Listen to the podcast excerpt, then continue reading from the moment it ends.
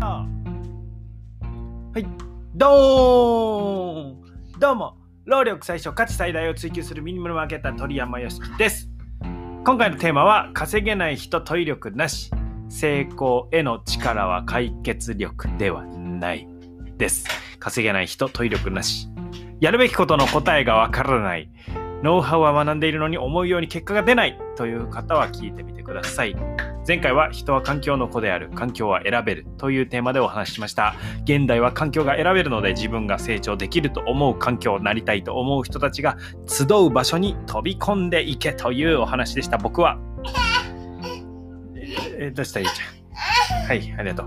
えー、僕はですね、ユーデミー講師のマーケッター山田道尊さんのコミュニティ OMB に入っていますし、コピーライターの大橋和義さんのコミュニティ、ポチらせる文章術実践ラボにも入っていますし、自分がリードするコミュニティ、ミニマルマーケティングカンパニーもあります。他にもですね、個人で年収6億稼いでいるという化け物級のね、プロモーターの方のコミュニティにもおります。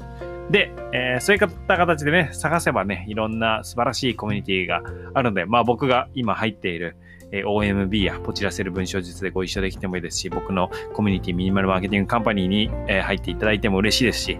あの、素晴らしい方々たくさんいますので、ぜひ環境を選んで世界を広げてください。え単純に世界、あ、世界、人生が楽しくなります。今日も一歩10分で人生の選択肢を増やし、成長を楽しむ放送です。ゆっちゃん、ラジオ収録していくよ。OK。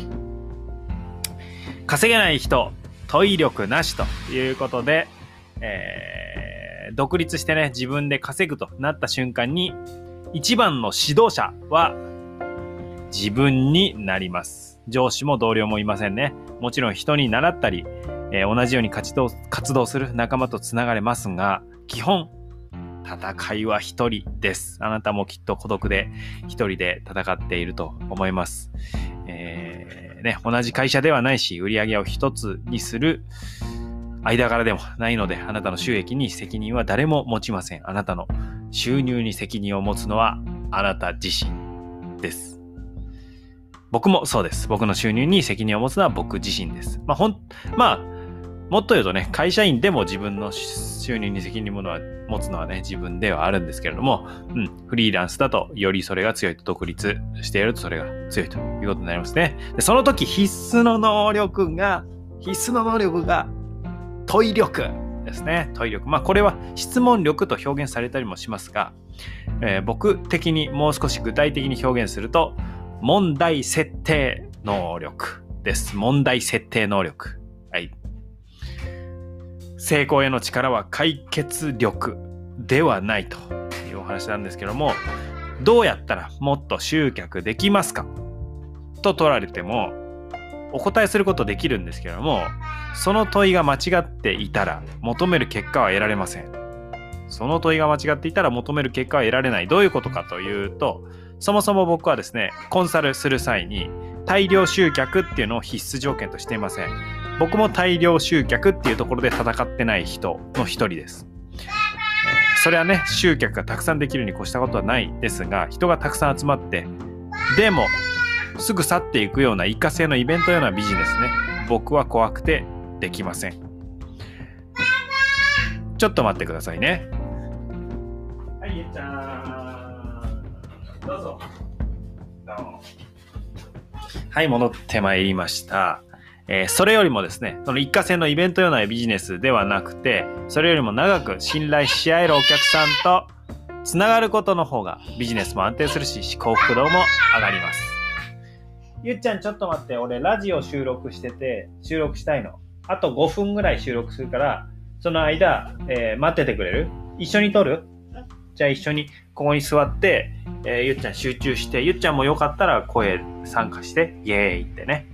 OK? そう、ありがとう。はい、戻ってきました。えー、ゆっちゃんが膝の上に座っております。ご一緒にお届けしていきますね。えー、僕は一過性のイベントようなビジネスは怖くて、それよりも長く信頼し合えるお客さんとつながることの方がビジネスも安定するし、幸福度も上がるということでそっちを目指したい。とですが、じゃあどうやったらあもっと集客できますか？という問いを立ててしまった場合ですね、集客することイコール解決策と思い込む罠にはまっているんですよね。いや、僕自身もそうでした。はい。で、その中の集客のノウハウとか稼ぐノウハウとかあるんですけど、そのノウハウっていうのはイコール解決策に、まあ、なることもありますよ。それが解決することで成績、成結果がぐんと出る人もいるんです。なのでそういう人を見るとそれさえあれば解決するって思うんですけど、そうじゃないと。それではいくらそれに、あの、あなたの問いに対して適切な答えじゃなかった場合ですね。あ、適切な問いじゃなかった場合、それに答える解決力があっても意味をなさないと。うん。だその、課題と、課題が、そのノウハウが一致してればいいんですけども、一致してない場合、そこにその答えを用意したところで、あなたの本当の問題は解決されないということですね。うんまあ、もちろん解決力があるに越したことはないけれど、問題はそこじゃないんだよねという話になってしまいます。では、どうするか。はい、ではどうするか。最後、学校教育と真逆の力というお話します。真の目的は何なのか、それをね、問うところから始めるのが最もおすすめです。今回の場合は、売り上げを上げるかもしれませんし、利益を上げるかもしれません。もっと言えば、自分らしく生き生き生きるかもしれないと。で、この何が目的なのか、それによって立てるべき問いは変わりますよね。さっきのやつだと、集客っていうところに問いを立てた。でもじゃあ、売り上げを上げるっていう問いを立てたら、もっと別の答えになるかもしれないし、売り上げ上がっても利益少なかったらしょうがないよね。じゃあ、利益を上げるっていうところに、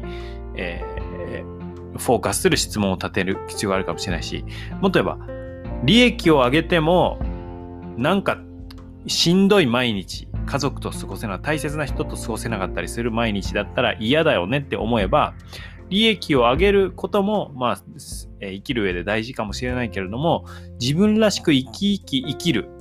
利益を上げながら自分らしく生き生き生きるためにはどうしたらいいのかっていうふうになりますよね。うん。まあ、究極お金だけ稼ぎたいだったら、え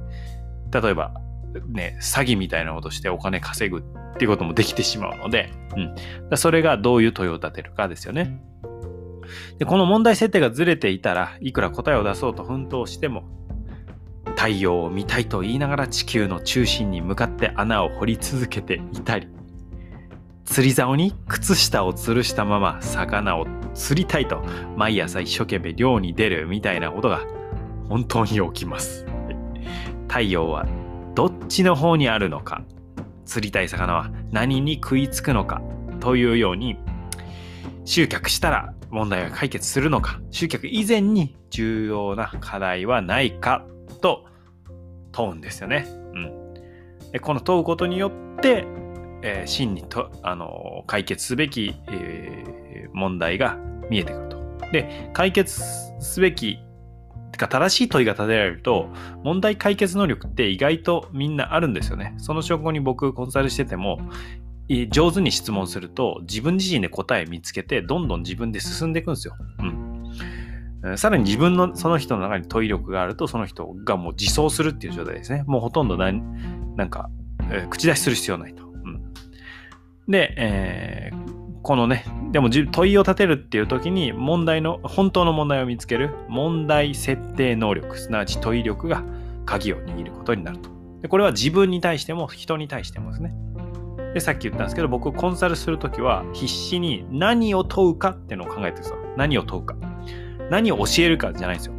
そのいや、これ問題、あなたの問題、こここうですね。じゃあこうしてください。これが解決策です。ありがとうございましたっていうコンサルじゃないんですよ。だから僕、コーチングに近いなと思ってるんですけど、相手がもう答え出せるって僕は信じているので、えー、それに対するどういう質問を投げるのかっていうことをすんごい一生懸命考えます。やっぱ自分で出した答えって、そこで考えて出したら成長、まずそこでするし、自分で出した答えだったら納得して進めますよね。人から言われたことでやってみた、うまくいかなかった。じゃああの人のせいだったけど、自分で出した答えでうまくいかなかったらまた試行錯誤できるし、うまくいった時も、あの人が言ってくれたからうまくいったんだ。じゃなくて自分で出した自分がうまくいかせたんだっていう自信も持てる。僕はそういうふうに思ってるので、えー、相手自身にすねない。えー進んでもらいたいってことですね。だから、あの、僕がもう黒子みたいなな感じになるのが理想ではありますね。はい。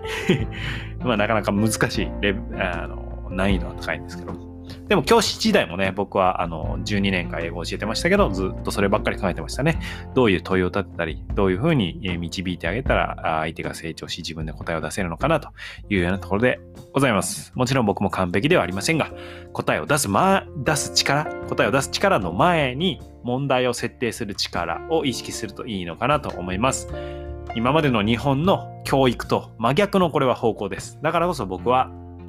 学校現場の、学校現場ですね、から離脱して自分で直接教育を届ける道を選びました。えー今はね、マーケティングっていうのをしっかり上手に伝えられないか、この力で、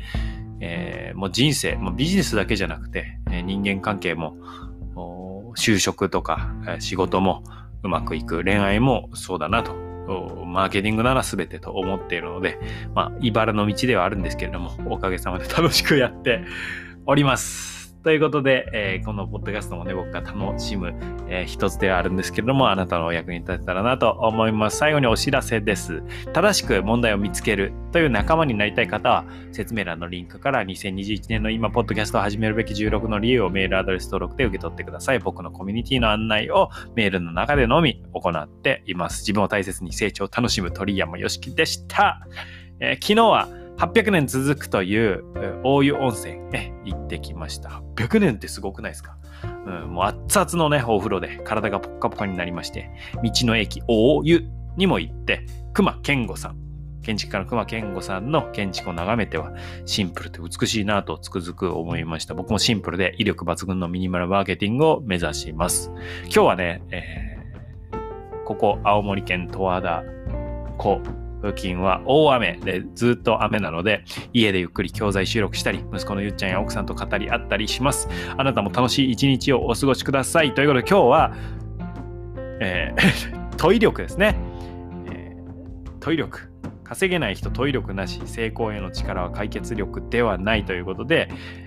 問題を一生懸命解決解決しようとする前に、その問題を解決したら一気に進むのか、解決すべきはその問題なのかっていうことを自分に問うて、え僕が掲げるミニマルマーケティングの本質もここですけれども、本当に、えー解決すべき問題は何なのかという問いを考えてみるところからスタートすると、一気に道が開けて最短距離を進めるでしょうというお話でした。無知を武器に今日も一歩人生の選択肢を増やしていきましょう。Thank you for listening. You made my day. えー今日はゆっちゃんと一緒に、えーお届けしました。途中ね、途中で言っちゃうあの去っていきまして静かになりましたけれども、えーこんな感じで緩やかに楽しんでいければなと思います。またお会いしましょう。